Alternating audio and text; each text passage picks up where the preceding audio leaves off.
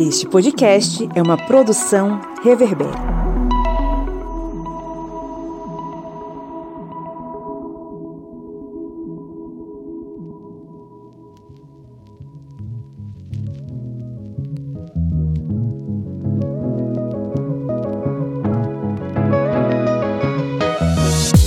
Olá, amigos do Historiante, tudo bem? Estamos aqui voltando com os nossos podcasts e hoje nós estamos trazendo uma convidada super especial, historiadora e antropóloga Lilian Schwartz. Estamos aqui na nossa mesa com a participação de Joyce Oliveira. E aí, historiantes, mais um podcast especial aqui para vocês. Pois é, Joyce lá do Maranhão. E na Bahia nós temos. Diretamente de um dilúvio. De um dilúvio. Traz um pouquinho dessa chuva aqui para o sertão nordestino, aqui para o interior, estamos precisando. E do outro lado da ponte, já que aqui estou apresentando aqui em Petrolina, lá em Juazeiro, na Bahia, nós temos Márcio Fabiano. Bom dia, bom giorno, olá que tal? E temos também Lídia Verônica. Oi, oi, gente. E antes de continuarmos aqui com o podcast, vamos aqui para os nossos recadinhos.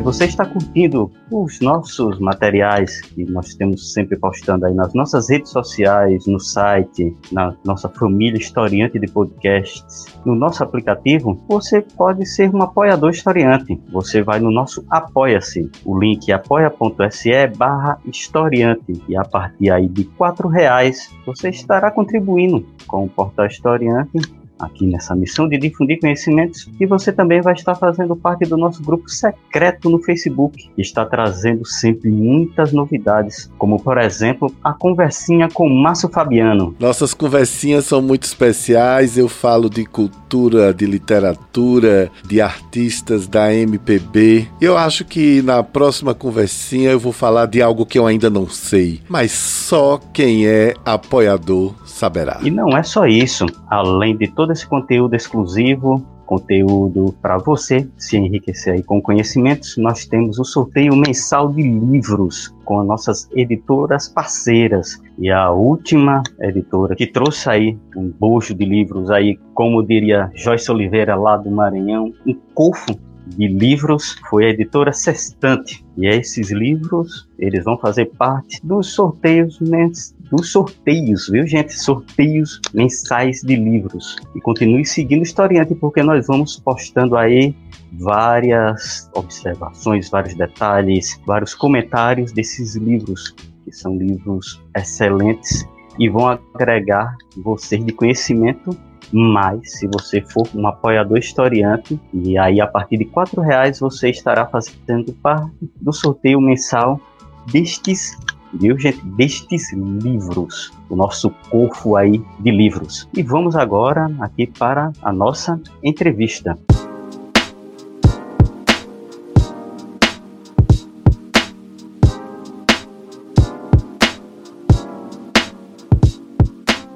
Você tem sido uma das pensantes sobre essa situação atual do Brasil.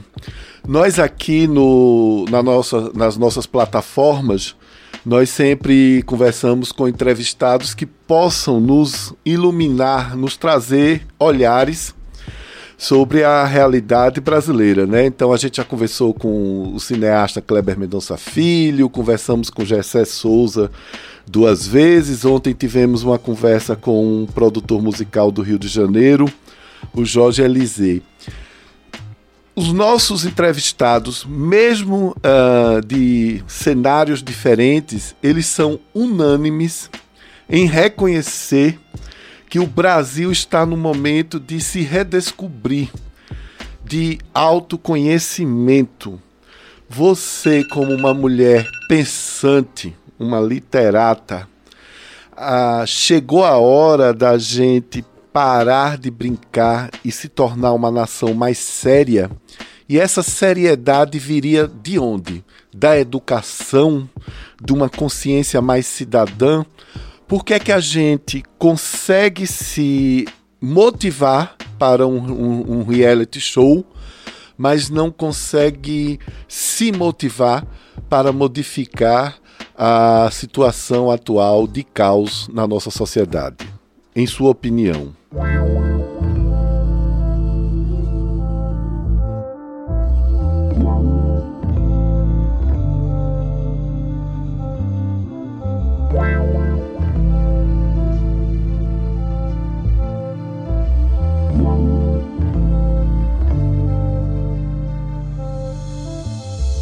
Bom, essa é uma pergunta que vale um milhão, né? Eu não sei se eu tenho a resposta, imagino que ninguém tem. Primeiro, muito obrigada pelo convite, muito obrigada pela pergunta, Márcio. Eu acho que nós estamos num, num momento de crise, a crise é econômica, a crise é social, a crise é política, a crise é ética, a crise é da saúde, a crise é moral. Uh, a palavra crise uh, é uma palavra muito interessante, porque é um conceito interessante, porque ele aparece em várias áreas do saber, né? Aparece na economia, aparece nas ciências humanas, aparece também na medicina. Na medicina, a palavra crise quer dizer uh, é quando você tem um paciente que você não sabe ainda qual vai ser, a, uh, enfim, o desenrolar da situação. É um paciente suficientemente numa situação de risco, né? Para se falar de crise, mas não é um paciente já em que se decretou a morte. Né? Então, nós, eu acho que nós vivemos esse momento da crise, né? ou seja, estamos num momento muito delicado, num momento muito difícil, mas tem jeito, né? Brasil tem jeito. Também porque eu tenho esse meu lado historiador, antropólogo, em alguns momentos, não é? O Brasil se perdeu e se encontrou.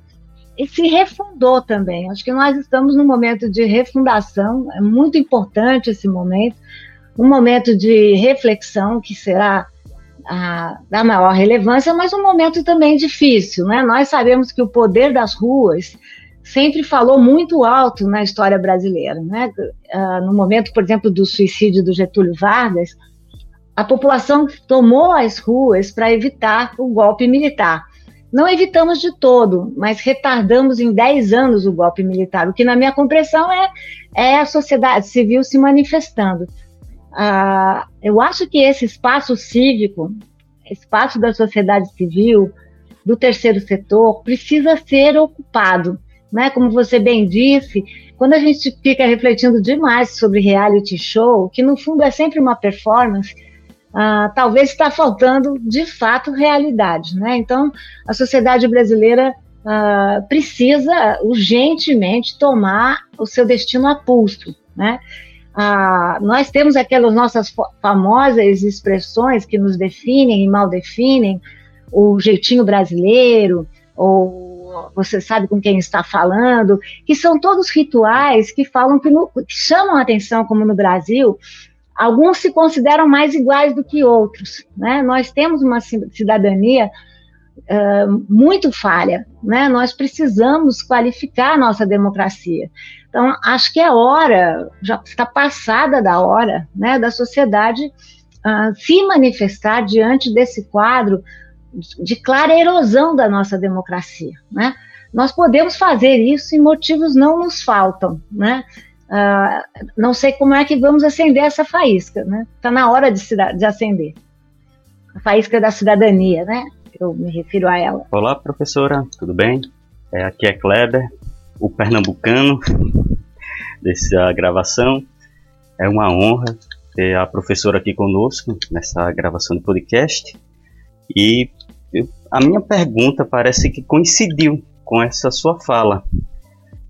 Falar sobre democracia, porque vamos lembrar que ontem, 17 de março, por quatro votos a um, o Tribunal Regional Federal da Quinta Região aprovou um recurso da Advocacia Geral da União que defendia o direito do governo fazer atividades de alusão à ditadura militar, ao golpe de 1964, que a extrema-direita quer ladear como a revolução da democracia.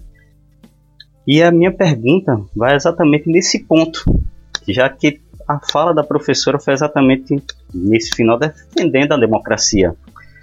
É o que podemos comentar sobre essa nostalgia que está na nossa sociedade agora, tanto no governo quanto em parcela, uma parcela importante da sociedade em se comemorar o golpe de 64, em se insistir na volta da ditadura militar no Brasil? Olha, muito boa pergunta, Kleber, obrigada. É, momentos de crise como esse que nós vivemos são momentos de construção de narrativas históricas, né? Uh, eu falo isso no meu livro sobre o autoritarismo brasileiro, né? Eu começo dessa maneira porque uh, nós sabemos que nesse contexto os governos então estabelecidos procuram fazer uma espécie de nova esfora na, na história e reescrever a história ao seu bel prazer, né? Eu costumo dizer que história não é bula de remédio, né? Ou seja, você não adapta, né, em função de um certo mal que, lhe, que você está cometido. Né? A, a democracia a, é um regime, por, por definição, incompleto, desde os gregos, não é? A ideia, a ideia bonita da democracia é essa, porque direitos nós precisamos sempre conquistar de novo. Direitos nós precisamos conquistar mais uma vez. Mas o modelo de democracia que nós guardamos modernamente é o modelo da era das revoluções né? a ideia do povo virtuoso, do, é, do povo que participa, tanto que para muitos há até uma colisão, uma justa posição entre os conceitos de democracia e cidadania, que não são exatamente iguais. Né? A democracia é um regime e a cidadania é uma franquia da democracia, né? para que o povo seja soberano e o povo participe. Pois bem, nós vivemos um, uh, um momento de, saudável da democracia desde a Segunda Guerra Mundial, na verdade, com o final da Segunda Guerra, e a conclusão de que uh, governos de matriz fascista, autoritária, de extrema direita, o nazifascismo, né, são governos que atacam os direitos civis, os direitos uh, das pessoas. Também construímos um conceito de cidadania, cidadania, que é um pouco essa da cidadania política, da cidadania econômica e da cidadania social e civil. Né? Nós fomos, pelo menos a minha geração, que não é a de vocês, foi criada nessa perspectiva. E foi uma geração também que passou por. por uh, eu, eu não, não tive idade para passar exatamente para ouvir falar da, do golpe, é claro, mas não, é, não tinha idade para tomar parte né, nesse debate, e, sobretudo, tomar parte como resistência, né?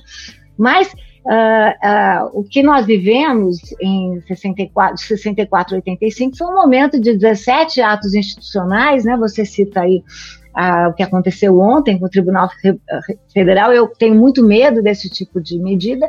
E vivemos, inclusive, a Constituição de 1988 foi uma Constituição criada, como dizia o então deputado constitucional Ulisses Guimarães, com nojo da democracia, né? Ou seja, a nossa Constituição foi criada para se opor à democracia, para criar um, um corpo robusto contra a ditadura, desculpa, não contra a democracia, contra a ditadura militar. Nós temos aí uma geração, uh, sobretudo a mais jovem, que não conhece que foi a ditadura militar, enfim, não tem, também não quer se informar e que tem sido muito afeita a esse tipo de recontagem da história. Nessa recontagem da história, ah, não se pode falar de golpe de 64, porque na verdade é uma revolução, como você disse, de 64. Não se pode também falar de golpe, mas no máximo pode-se falar de golpes democráticos, como se isso não fosse uma contradição em seus termos, né? Um golpe democrático. O golpe, ah, segundo a, a literatura da ciência política, que se consolida no século XX, o golpe é uma conspiração né? Ou seja, quando você tira um governo legitimamente constituído, coloca no seu lugar um governo que não foi legitimamente construído. Além, além do mais, uh, o que me impressiona é essa nostalgia, Kleber, do que não foi. Né? Ou seja, qual é a nostalgia? O que foi 64?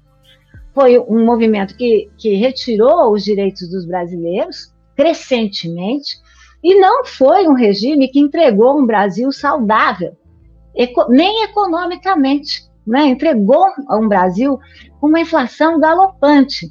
Então vamos combinar que é uma nostalgia do que não aconteceu. O que é essa nostalgia?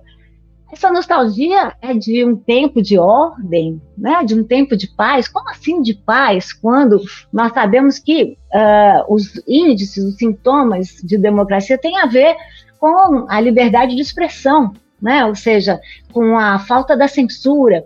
Ora, nesses anos de 64 e 85, os brasileiros não puderam, foram tolhidos da sua liberdade de expressão. Né? Uh, qual é a ordem? Né? Então, estamos o quê? Imaginando um momento de ordem uh, de ordem autoritária, é isso que queremos, né? Eu acho que é isso que o governo vai preparando, né? Eu já falei várias vezes que Bolsonaro não precisa dar um golpe. Ele faz parte dessa cepa de regimes populistas, autoritários e tecnocratas que não precisam de golpe, porque dão golpe todo dia. Por isso que eu digo, ele não precisa de golpe. O Bolsonaro é o golpe. Esse ontem tomamos mais um golpe, né? Eu sempre tenho que gosto de ver esses golpes em contexto. Se nós formos fazendo um acumulado do tamanho de instituições que nós perdemos, né, que defendem os direitos das assim chamadas minorias, o tamanho da censura que se instala, a, mili a militarização do governo, a, o aumento da armamentação da população, olha, nós estamos tomando golpe todo dia. E me preocupa muito o uso instrumental da historiografia. Né? Então, você faz uma historiografia sem documentos, tem boa informação, uma, uma historiografia que se constrói na base da censura, ou seja, eu destaco alguns elementos e coloco embaixo do cobertor né, outros elementos que eu não quero chamar atenção, e construo essa mística da boa ditadura militar que vem junto, Kleber, com a mística que nós brasileiros guardamos, né, impressionante, da, do, do exército como salvador da nação. Essa é uma mística que, na minha opinião, vem desde a Guerra do Paraguai, desde o final da Guerra do Paraguai, em 70, quando o exército sai como uma instituição. Mas se a gente for ver na longa duração, nós temos um exército golpista. Vamos falar de, de momentos exemplares, né? A própria proclamação foi um golpe, a proclamação foi um golpe civil-militar e a sociedade civil tomou um golpe dos militares. Deodoro toma o poder com um golpe. E o próprio golpe, o próprio Deodoro, toma também um golpe do Floriano Peixoto. Tanto que Floriano Peixoto sabia que era um golpe, que ele assinar, continuou assinando como vice-presidente da República do Brasil, porque ele sabia que não tinha direito de fazer aquilo. Então, enfim, a gente tem que acabar com essa mística do exército como um fiel da balança, um salvador nacional. O exército tem capacidade para fazer o que ele foi formado. Não tem capacidade para dirigir um Estado democrático, né? é uma contradição, e também tampouco tem capacidade para dirigir uma série de pastas, como foi o caso dramático do ex, agora ex-ministro da Saúde, general Pazuello, que fez uma gestão absolutamente catastrófica, porque não adianta né, empinar, né, fazer aquela pose viril e tudo mais, se é, como disse Sérgio Barro de Holanda, se há muito lastro para pouca vela. Né?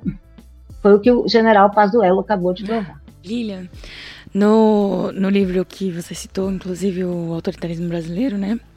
A sua obra, ela fala dos oito elementos, né, do, do autoritarismo. E, assim, claramente a gente se encaixa no elemento da intolerância, né, hoje. É, entre outros elementos que a gente pode ver, né, de forma bem explícita.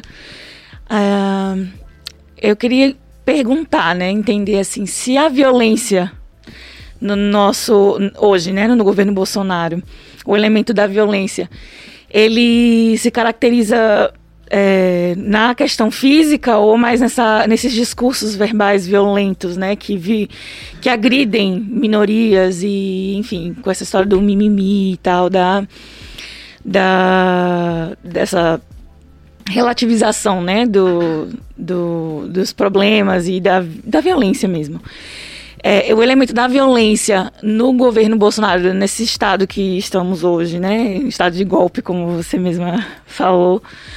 É, é, é, o, o, elemento da violência, ele se caracteriza nessas questões físicas, assim, de... Porque a gente sabe que existe, né, aquela questão do, da perseguição aos, é, à população negra, né?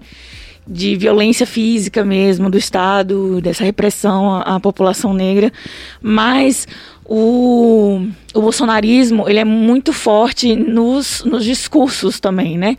Nas falas e, de, de alguma forma, incita essa violência do Estado para com a população negra, mas também para todas as outras as minorias, né? É, enfim, eu queria que você pudesse falar um pouquinho mais sobre esse elemento da violência no, no governo Bolsonaro. Muito obrigada. Eu acho que a sua pergunta já contém uma resposta, né? É aquele tipo de pergunta que já respondeu. Mas vamos lá, vou tentar ir junto com você, né? Ah, quando eu estava escrevendo o, sobre o autoritarismo brasileiro, eu, eu não imaginava fazer aquele capítulo sobre intolerância, sabe, Lídia? Eu, o capítulo da intolerância se impôs a mim. Ah, porque o que aconteceu? Eu comecei a notar, enquanto eu escrevia, ah, o crescimento das pesquisas que mostravam ah, uma intolerância de gênero e sexo, uma intolerância de, ah, de uh, raça, uma intolerância de região, uma intolerância de geração, e, sobretudo, impressionava para mim como muitos desses elementos eram interseccionados, né? ou seja, são marcadores sociais da diferença que, não raros, são interseccionados, produzindo muita discriminação e produzindo muito muita violência, como você já chama atenção. Bom, o bolsonarismo é um fenômeno populista e tecnocrata né, e que surge, ele já existia, mas como bolsonarismo, mesmo como movimento, ele surge na cauda do cometa uh, de um movimento de mais global, né, uh, Donald Trump, Orbán, uh, na Arábia Saudita, né, enfim, na Polônia, na Romênia, sempre homens, né, Lídia? Homens, todos lá de classe média alta, né? Vocês devem ter visto o discurso é de despedida de, é, totalmente heteronormativos. Você deve ter visto o discurso de Eduardo Bolsonaro uh, quando deixou agora a presidência da Comissão Parlamentar de Relações Externas, em que ele elogia Orbán e elogia o príncipe da Arábia uh, Saudita, o Bin Salman, Uh, que são exemplos desses governos autoritários e, e, absolutamente tecnológicos, ou seja, que querem ganhar a eleição, querem tomar o poder né, na base dessa, desse paralelo, né? ou seja, na profusão, de um, na profusão de um discurso e na divulgação de um discurso paralelo e que se opõe ao quê? Se opõe à boa informação. Né? Acho que a gente vive num momento em que a você trabalhar com boa informação é quase um ato de resistência nesse Brasil de hoje, nesse mundo de hoje, né? Porque uh, a, a, a, a ditadura midiática, verdade, né? É, dizer a verdade, dizer a mentira é muito fácil, porque você basta você uh, falar aquilo que o povo quer ouvir, né? É isso que esse que é o fermento dos governos populistas. Você dá respostas fáceis para problemas complexos. E dizer a verdade é sempre muito mais complicado, porque a verdade não é exatamente o que todo mundo quer ouvir. A verdade muitas vezes é muito mais complicada, então você tem que explicar muito mais.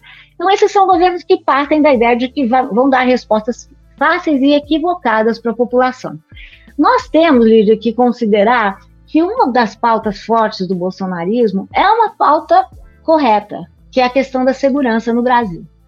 Essa é uma pauta que, nesses 30 anos de governo democrático brasileiro, é uma pauta que não foi tão assumida pelos governos, pelo consórcio de governos PT e PSDB durante os seus 30 anos. A gente tem que combinar aqui que essa é uma pauta legítima e que tá, é um problema. Você mesmo mencionou a violência. A violência não é, vamos falar da violência de gênero e sexo, mas a violência também é uma violência no trânsito, é uma violência urbana, é uma violência no campo, né? Os dados de violência também cresceram muitíssimos, de maneira que a Organização Mundial da Saúde define o Brasil como uh, tendo uma epidemia de violência. O que a gente tem que discordar é dos, do, da, dos métodos do bolsonarismo, né, que vão ficando nesse estado de golpe a cada dia mais claros, né? Ou seja, a militarização do governo, a armamentação da população, e nós sabemos que mais há as mais violências, mas esse não é o discurso bolsonarista, ao contrário. Né? Vocês viram como os filhos de Bolsonaro sequestraram uma imagem muito popular brasileira, o Zé Gotinha, né, e a transformaram em Zé Milícia, né, ou seja, transformando a vacina numa arma. Então, uh, eu, eu me, me oponho frontalmente às, às saídas do bolsonarismo. Não tanto a constatação bolsonarista que no Brasil temos um problema de uma violência epidêmica. Agora, esse é um governo que, como você mesmo destaca, faz um discurso muito violento. Então, se eles querem combater a violência, eles não podem usar um, um discurso bélico, né? Ou seja, me impressiona muito, até fazendo um pequeno parênteses, como eles usam tanto de um discurso bélico e não aplicam esse discurso bélico para combater a pandemia. Nós estamos vivendo números de guerra, estamos nos aproximando aos 3 mil mortos por dia. Esses são números de guerra civil. Né? E o governo, que é tão bélico, não usa a mesma linguagem, né, que poderia ser boa nesse contexto, para combater de fato combate, a né? Covid-19. Né? Não, o combate deles é outro. Qual é o combate deles? E aí eu concordo totalmente contigo. A, é, a intenção é governar para poucos, só para aqueles que são lealmente fiéis ao bolsonarismo, tanto que tratam de mito, onde já se viu um presidente, presidente democrático ser tratado como um mito, é uma contradição. Eles também usam seu discurso de ódio para discriminar as minorias, então eu me refiro às populações negras, mas também aos indígenas. É importante que a gente destaque, líder, os indígenas nunca foi tão perigoso ser um líder indigenista uh, como agora no Brasil. Os dados mostram. Uh, ataque muito claro às populações quilombolas. Vocês lembram das ofensas contra as populações quilombolas? Um ataque muito claro às mulheres, né? ou seja, eles têm uma linha de frente, um discurso muito odioso né? contra as, as minorias sociais brasileiras, contra os novos agentes, né? porque hoje se sabe, até saiu uma, uma pesquisa hoje, que o discurso bolsonarista, os bolsonaristas de raiz, né, os que permanecem a despeito de, do que acontecer, são, são homens de classe média, classe média alta, na faixa dos 30 a 45 anos e brancos.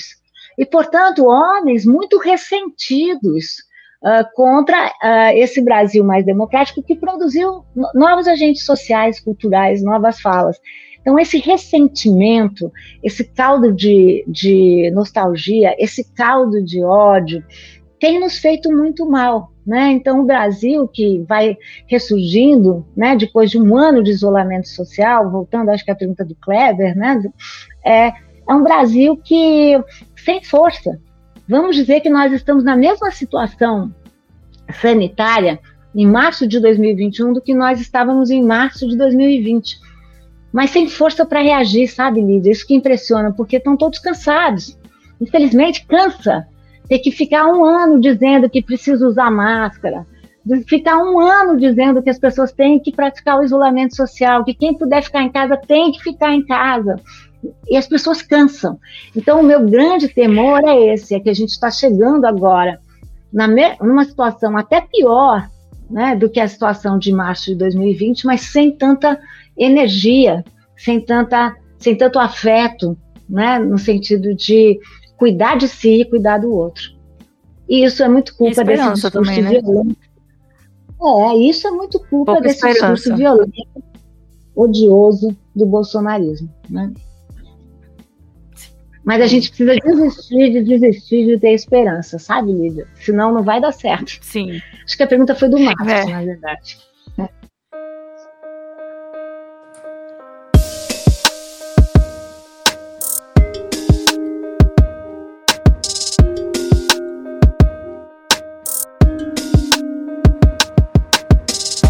Então, professora, é, como as minhas já disseram, né? Eu sou Joyce, eu falo de São Luís. E assim como também já foi dito, é uma honra estar é, falando com a senhora, porque foi uma das referências né, que eu tive na, na minha graduação aqui, né? Somente na disciplina de Brasil 2, com a professora professora Regina Faria. E a minha pergunta vai se reportar é, a essa, uma questão que é uma questão de memória pessoal, mas eu trabalho com questão da educação étnico-racial, né? E a gente sempre pensa a questão da da, das estruturas, das mudanças e das permanências, né? E nesse sentido, no, no livro do Espetáculo das Raças, a senhora vai, vai falar sobre o papel das instituições nessa difusão do que é o racismo científico lá no Brasil do século XIX. E aí, quando a gente olha hoje né, para o Brasil, que é do século XXI, né, para o bolsonarismo como um fenômeno que é, é, político, que é histórico, que é social, eu queria é, que a senhora discorresse um pouco sobre o papel dessas instituições, né, é, das instituições que deveriam ser democráticas, né, dentro desse contexto, deveriam ser democráticas, mas quando a gente olha né, no percurso da longa duração, você percebe que muito daquele pensamento do 19, né, ele não deixou de existir dentro dessas instituições. Né? Então, como seria o papel dessas das instituições na, no desenvolvimento, né? E vou colocar aqui, né? É, na, na, na, na, Eu até esqueci qual é a palavra, né? Na permissividade né, desse tipo de discurso se alçar politicamente e acabar elegendo uma pessoa né, como o, como o Bolsonaro. Obrigada. Imagina. Bom, Joyce, se você me chamar de doutora de, de, senhora de novo, eu vou te chamar de doutora, pode ser? Tá doutora Joyce, é, nesses, como eu tenho esse lado de antropóloga, né, como, Lília, como eu tenho... É por isso que eu já chamei logo de Lília, porque já temos intimidade, certo? É isso mesmo, senão eu vou chamar todos vocês de doutor. Tá bom, tá bom.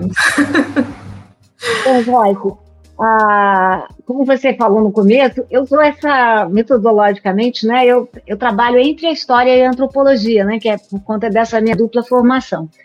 E a, a história uh, estuda mais mudança, né? A antropologia muitas vezes busca estudar as permanências, né? As estruturas que teimosamente vão permanecendo no Brasil, né? Uh, e eu penso que uh, que nós temos algumas permanências terríveis. Patrimonialismo, né? Eu sei que o GCE já tem aqui, eu tenho uma visão um pouco diferente de, de patrimonialismo e respeito muito a posição do GCE, mas eu penso que essa é uma estrutura de longa duração, na minha opinião, refeita no presente, mas que guarda, guarda permanências que vão sendo, vão sendo repostas. A, a corrupção, que é tão frequente que parece que é endêmica, mas não é. Não há nada no DNA do brasileiro que diga que nós nascemos corruptos, não tem nada disso. Né? A violência, como a Lídia já mencionou, é outro traço reiterado da, da sociabilidade brasileira. O Brasil foi o país com que a, o último aboliu a escravidão, foi o país que uh, permitiu a entrada, a maior entrada de africanos e africanas escravizados, né? Agora sabemos que dos 12 milhões e meio chegaram nas Américas 10 milhões e desses 4,8 pararam no Brasil. Nós somos os campeões nisso, né? Então, enfim, o Brasil sempre foi muito violento, não é, Joyce? Eu acho que a gente. Então, temos uma série de estruturas reiteradas. E a questão racial, eu acho que é uma das grandes contradições da sociabilidade da história brasileira. Né? Eu concordo totalmente com a coalizão de direitos negros, com Silvio Almeida, que nos chamaram a atenção de que nós não vamos ter democracia enquanto formos tão racistas, né? Ou seja, é preciso qualificar a democracia brasileira e isso vai implicar um desafio grande, né, de enfrentar, né, essas áreas de invisibilidade, né, que nós construímos, né? Eu sempre digo isso, né, Joyce, que uh, a gente costuma achar que ver e enxergar são sinônimos, são e não são, porque eu acho que ver é uma possibilidade biológica, não é? Ou seja, quase todos nós podemos ver, mas enxergar é uma decisão cultural. E o brasileiro vive com muitas invisibilidades. É, o brasileiro é muito míope cultural, na é verdade, ou seja, porque se nega a ver. E a questão racial é uma dessas permanências perversas, né? Ou seja, uh, nós naturalizamos a hierarquia, nós naturalizamos a discriminação racial. Por isso que eu penso que a questão racial tem que ter o protagonismo, como sempre teve, das, das negras, das, das pessoas negras e das pessoas de uma forma geral, mas que a questão racial é uma questão da agenda brasileira mesmo, né? Ou seja, uh, os construtores do racismo foram brancos. As teorias raciais foram criadas por brancos. As teorias do branqueamento foram construídas por pessoas brancas, como eu estudo no Espetáculo das Raças, por instituições brancas, por intelectuais brancos. Então, faz parte também que, esse, enquanto nós não não assumirmos a branquitude, né? Eu sou uma pessoa branca, né? Meu cabelo não nega, minha cor não nega. Enquanto nós não tomarmos para nós também essa pauta, vai ser difícil, né? Porque ela uh, leva ao sofrimento das populações negras, mas ela é produzida pelas populações brancas. Se nós formos para um exemplo recente, para não ficarmos né, no final do século XIX, Né? Tem sempre, Joyce, uma, uma, quando dão aula trote na USP, eles falam a meu respeito, eles dizem, não, ela dá aula direitinho, começa na hora, às vezes atrasa porque ela usa relógio antigo, hoje, hoje não pôs, e aí o relógio dela está sempre atrasado, e tem mais uma questão, toda vez que ela falar o nosso século é o 19. Então, para eu não falar do 19, eu quero falar da pandemia, né? O que, que a pandemia mostrou? Que ela não é nada democrática, ou seja, se ela pode contaminar todos, quem é que está morrendo no final da fila? A gente sabe que no Brasil, a Covid-19 tem cor, tem raça, tem gênero e tem classe social, né? Então, enfim, uh, sabemos muito bem. Eu acho, Joyce, que, que as nossas instituições democráticas nunca foram tão testadas, né? Uh, elas estão a todo momento sendo testadas. Nós estamos vivendo um momento difícil que nós vamos precisar avaliar um pouco, porque o governo Bolsonaro, Bolsonaro conseguiu aparelhar o Supremo Tribunal Federal, conseguiu aparelhar, a Câmara dos Deputados e conseguiu aparelhar o Senado. Né? Mas acho que a gente precisa aqui dar um voto de louvor que a Câmara até reagiu mais do que nós imaginávamos. Né? não vou fazer do Maia um grande herói, mas eu diria que ele até me surpreendeu em alguns contextos. Não me surpreendeu em outros, né? Porque ele está engavetando uma série de pedidos de impeachment. Para terminar, eu diria também que eu tenho muito medo da teoria do senso comum. Né? O Clifford Gates é que chama atenção como senso comum compõe uma teoria muito poderosa. Né? E eu diria, né, concordando contigo, que as teorias darwinistas raciais, as teorias do branqueamento, não são mais teorias científicas, né? O que eram no século XIX. Ou seja, era absolutamente legítimo se eu, como professora, fosse dar aula de, sobre darwinismo racial como uma teoria científica, né? Não é mais. Mas virou o quê? Uma teoria do senso comum. E tanto é teoria do senso comum que ela é amplamente utilizada pelo governo, governo Bolsonaro.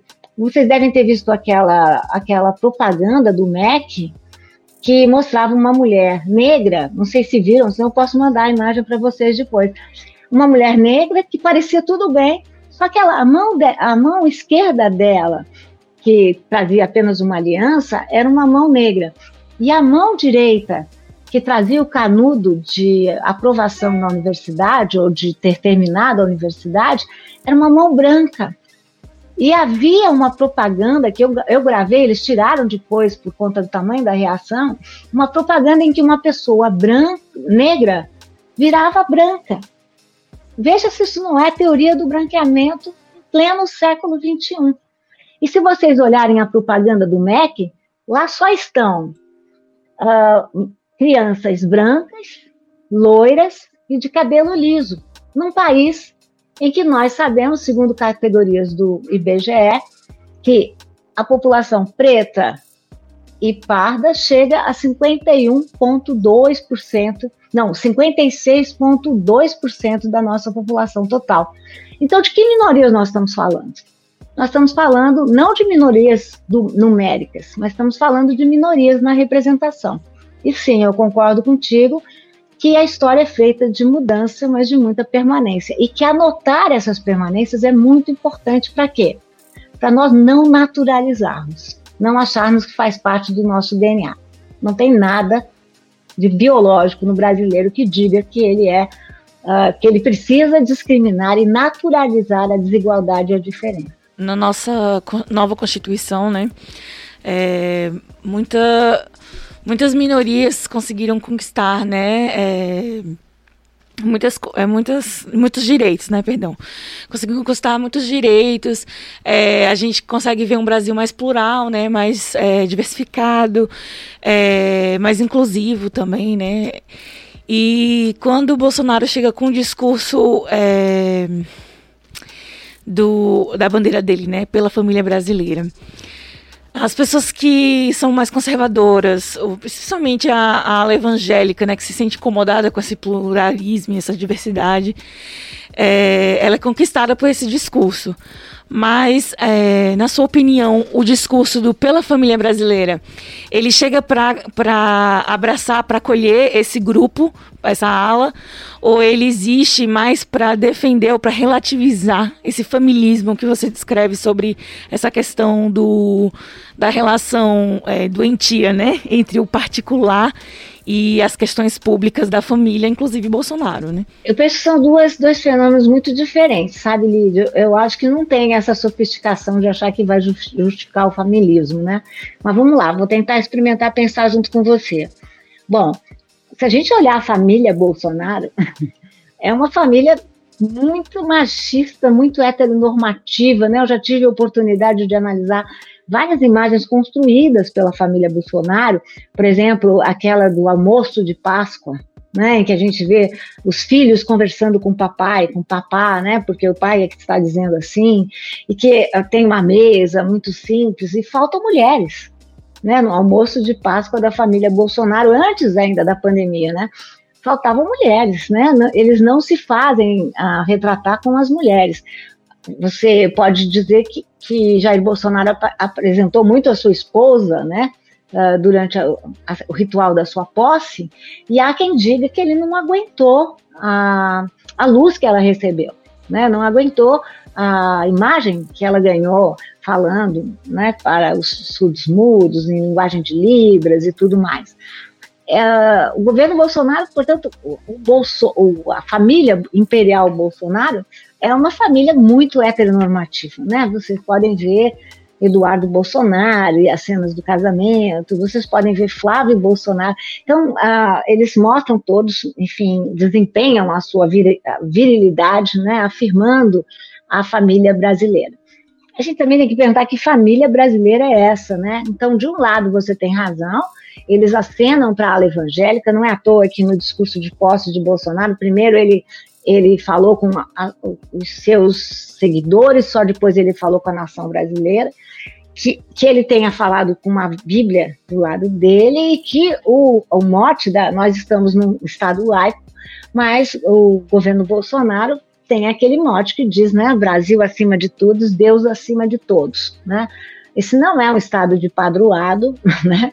É impressionante que, que as pessoas não tenham, não tenham se levantado contra esse jargão, porque também ele não fala que Deus é esse, né? Esse é um Deus vingativo, é um Deus muito exclusivista, é um Deus que não, que uh, muito cheio de preconceito, né? E, e, é um Deus evangélico, né? Quando ele pode, ele acena para os eleitores evangélicos que foram muito importantes na, no resultado das urnas em 2018. Mas nós precisamos dizer, não é, Lídia, que não são só os evangélicos que são, uh, por exemplo, machistas, né? Ou seja, eu sempre digo, primeiro, Uh, eu acho que a gente tem que evitar é, uma definição muito unívoca, do, unívoca, desculpem, do universo do evangélico. Né? Eu sempre digo que se nós não queremos ser caricaturados, não podemos caricaturar também. Há setores da igreja evangélica que não, uh, não, não, não seguem Bolsonaro. Né? Já li, eu já li vários livros e tenho, até eu sempre digo que o que faltou no, sobre autoritarismo foi um capítulo sobre os evangélicos e um capítulo mais menos caricatural, né? mais amplo para criticar as igrejas que precisam ser criticadas, mas também reconhecer diferença dentro dos evangélicos.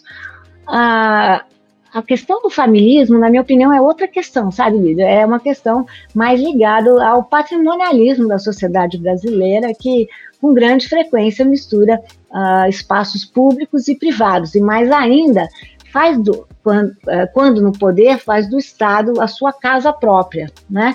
O, primeiro, uh, o primeiro historiador brasileiro já dizia: no Brasil ninguém é público porque todo mundo é casa. Né?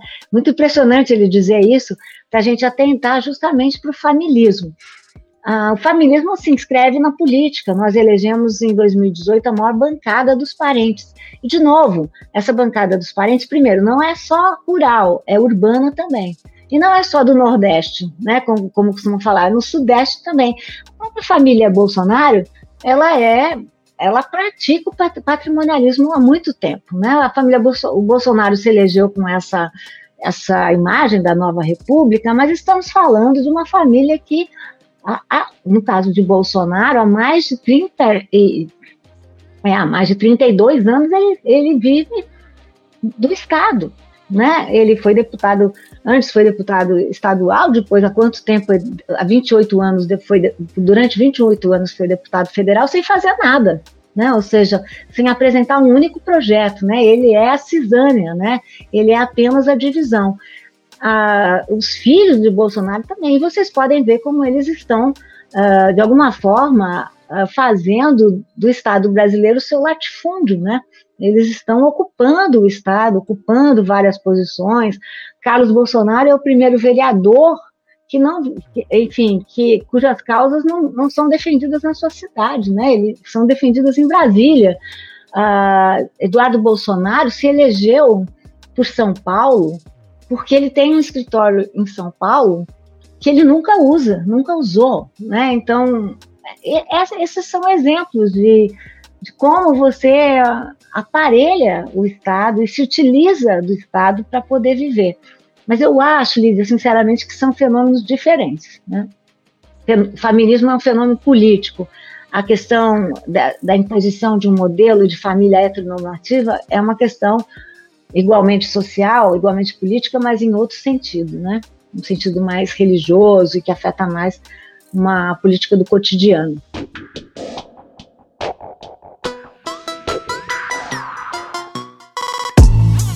Lília, é, eu queria ir um pouco mais à frente, no, mas utilizando um, um, uma referência do passado.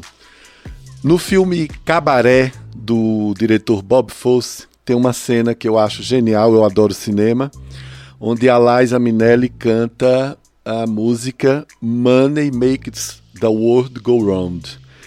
Na tradução, o dinheiro faz o mundo girar.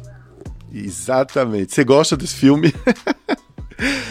e eu, eu queria falar sobre o dinheiro que faz o mundo girar, porque ontem, de noite, eu li uh, num desses perfis de jornais, no, agora não sei ao certo, que Lula está tentando entrar, já está entrando em contato com alguns líderes mundiais para tentar promover uma reunião do G20 e nessa reunião eles é, debaterem a vacina, né? A distribuição mais imediata, mais rápida, uma fabricação maior de vacinas para distribuição no mundo todo.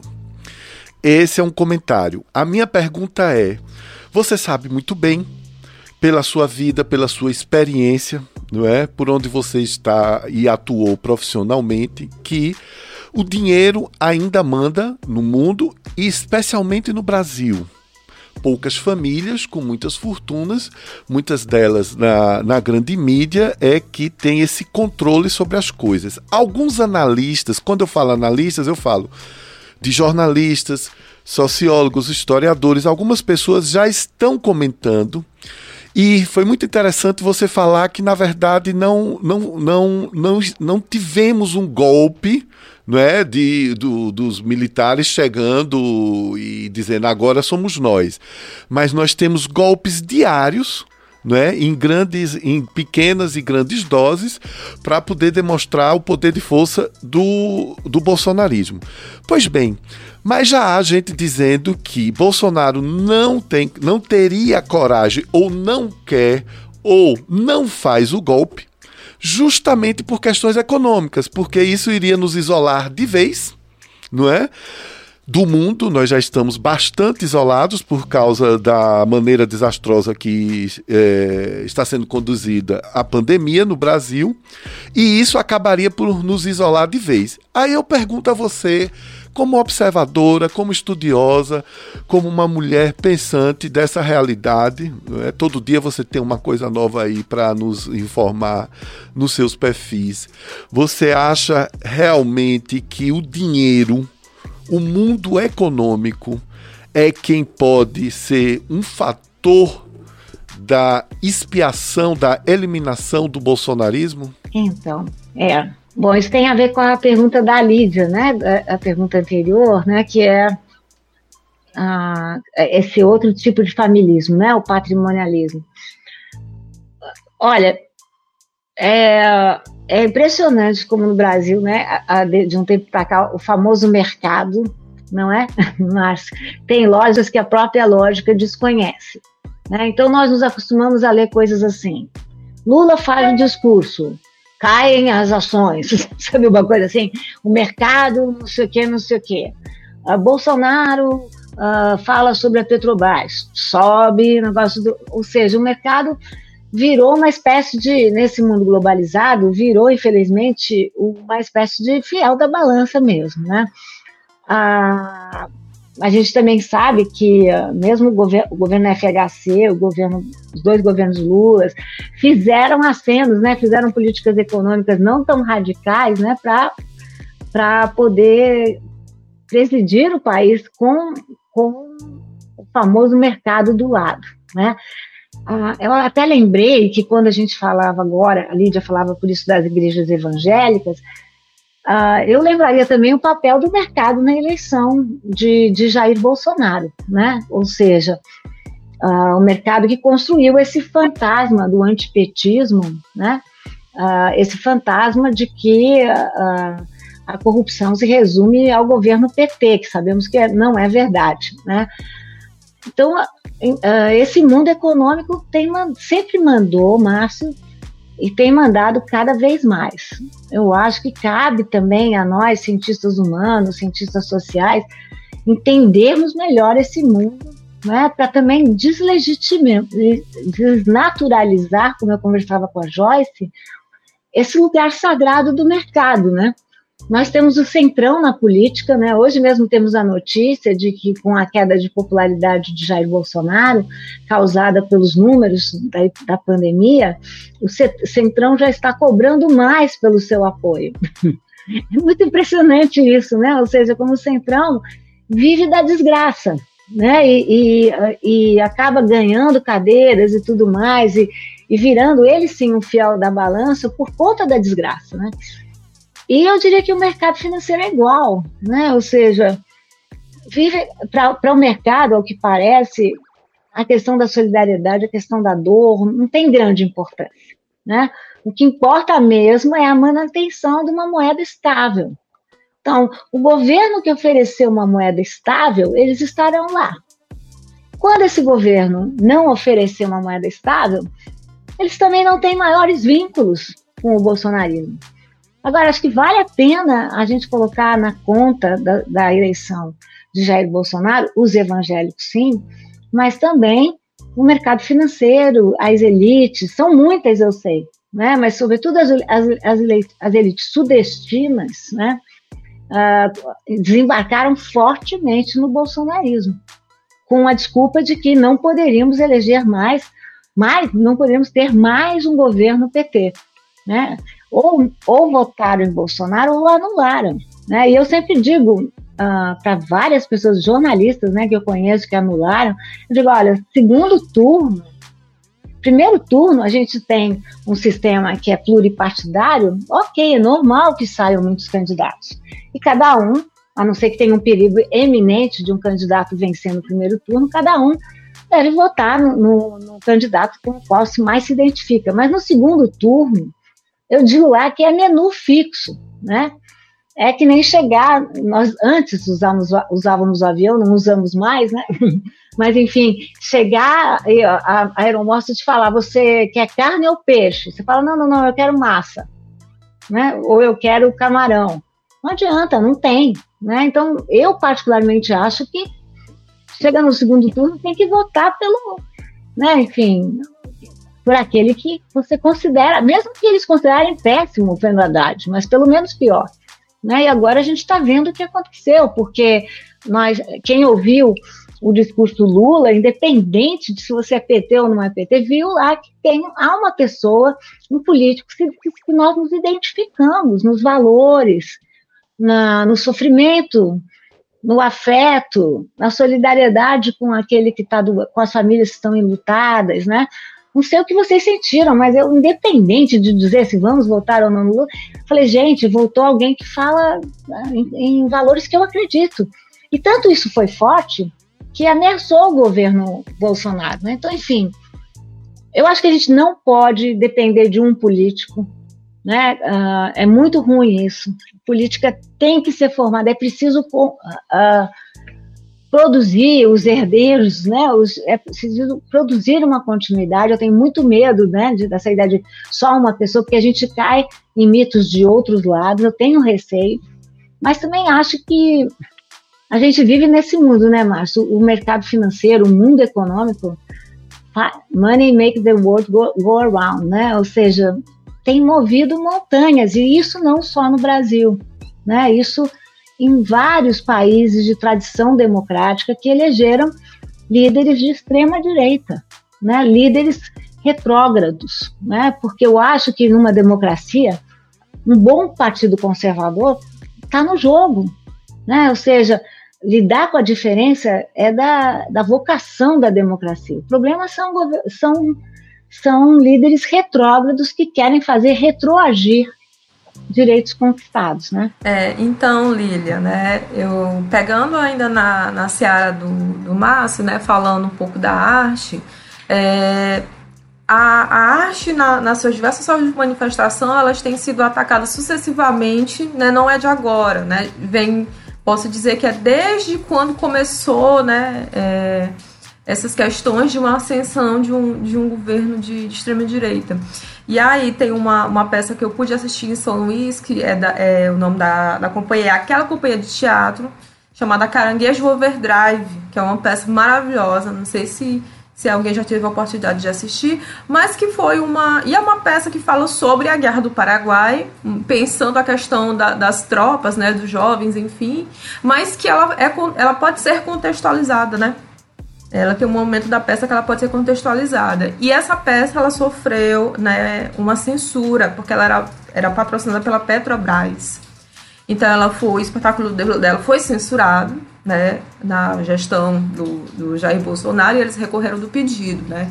A minha pergunta, né, minha questão é no seguinte, que eu sou uma dessas pessoas, gosto de ler, gosto de, de, de ouvir música, de ver a produção, né, é, a produção do cinema brasileiro tem apontado para questões distópicas, como a, a Vitrine Filmes, com o, filme Divino Amor, que fala de um Brasil distópico que infelizmente parece estar muito próximo, né?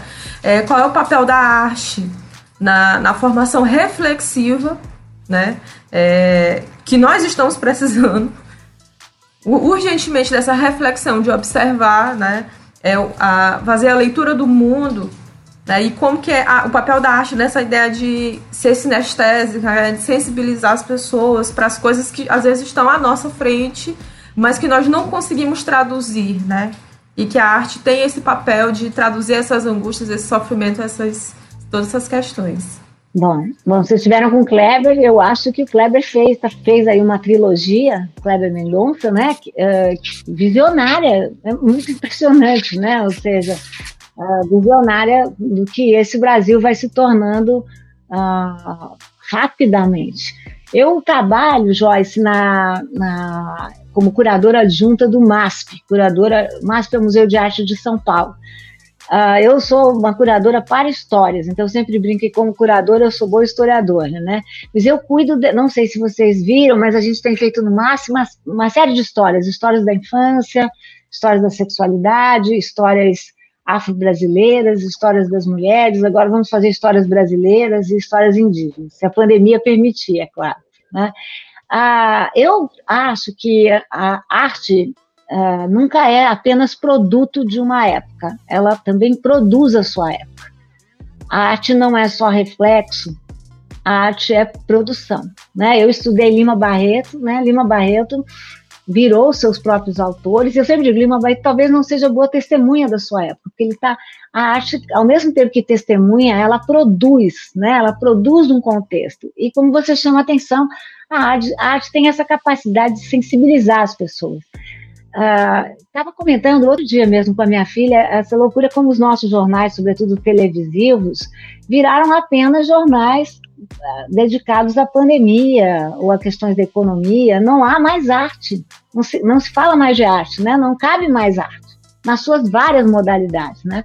E eu penso que esse momento de intolerância, ele tem, tem tem um contexto claro. Eu acho que o impeachment da presidente, da presidente Dilma destampou o caldeirão da democracia brasileira, né? Ou seja, eu arrisco dizer no, sobre o autoritarismo brasileiro que nós sempre fomos autoritários, que essas pessoas sempre existiram, mas elas estavam de certa forma neutralizadas, caladas, envergonhadas por conta de todas as conquistas que iam se mostrando no nosso cenário, né?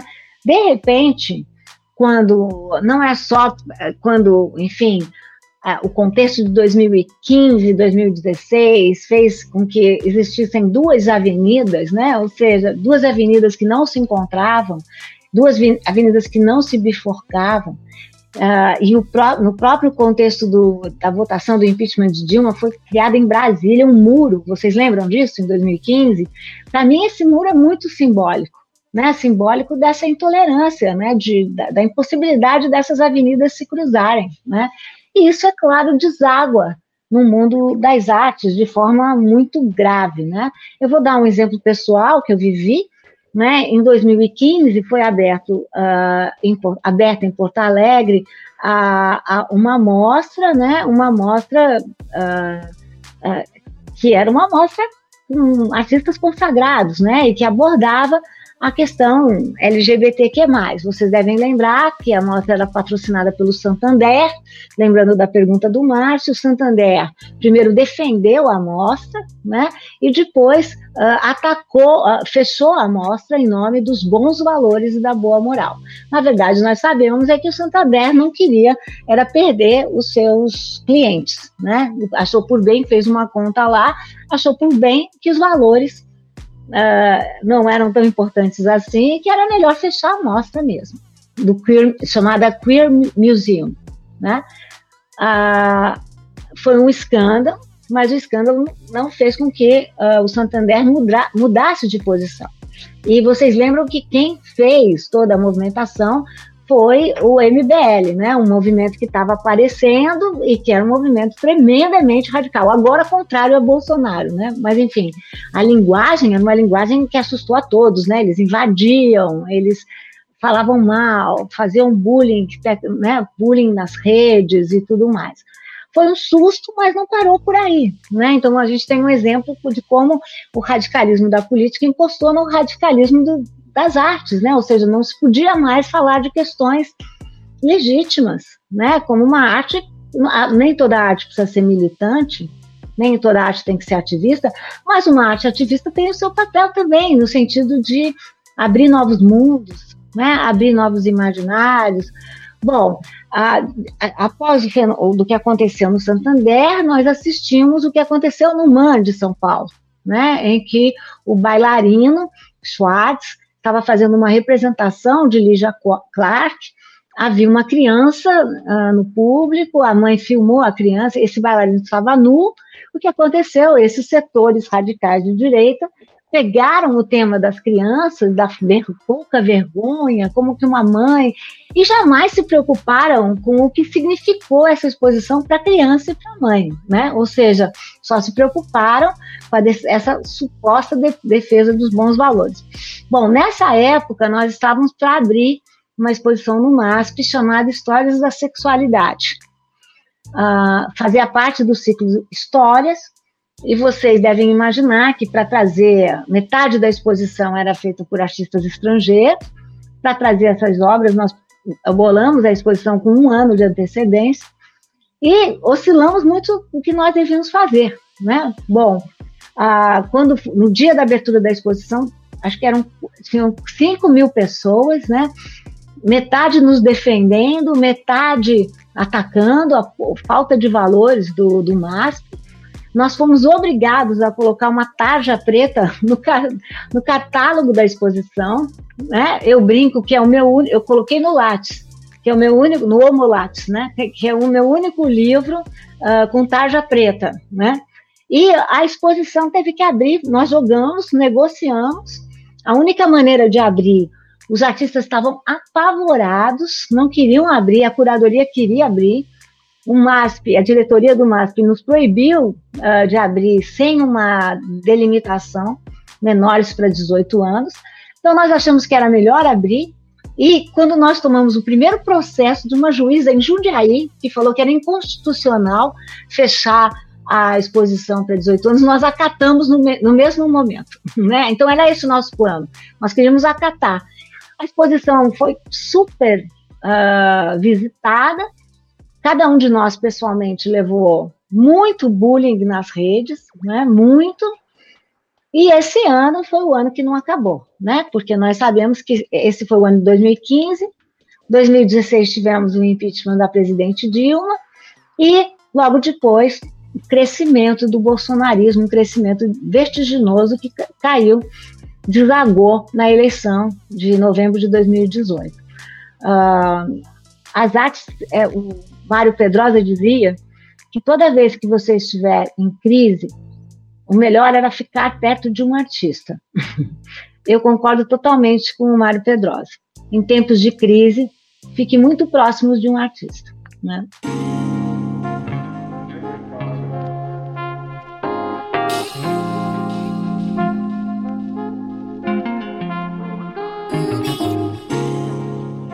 Professora Lili, é, queremos agradecer muito viu, a sua participação aqui no podcast. É, só vou é, fazer um comentáriozinho que é até um agradecimento é, sobre aquela série que a professora fez na Band. Era uma vez uma história. A professora, junto com Dan Stubble, fez a apresentação. E aquela série foi muito enriquecedora, porque trazia aquele trecho da história do Brasil, um trecho muito importante, de uma forma muito é, que levava entretenimento e informação. Aí nesse finalzinho só quero agradecer a professora por participar ali daquele, daquela série. E aqui nós é, encerramos esse podcast com a participação muito especial da professora Miriam Schwartz. Muito obrigado. Eu que agradeço as excelentes questões. Obrigada, professor. Eu queria só agradecer as excelentes questões. Obrigado, tudo de bom. Tá, obrigado, Obrigada, igualmente. Obrigada. Tchau. Tchau. Tchau. Tchau.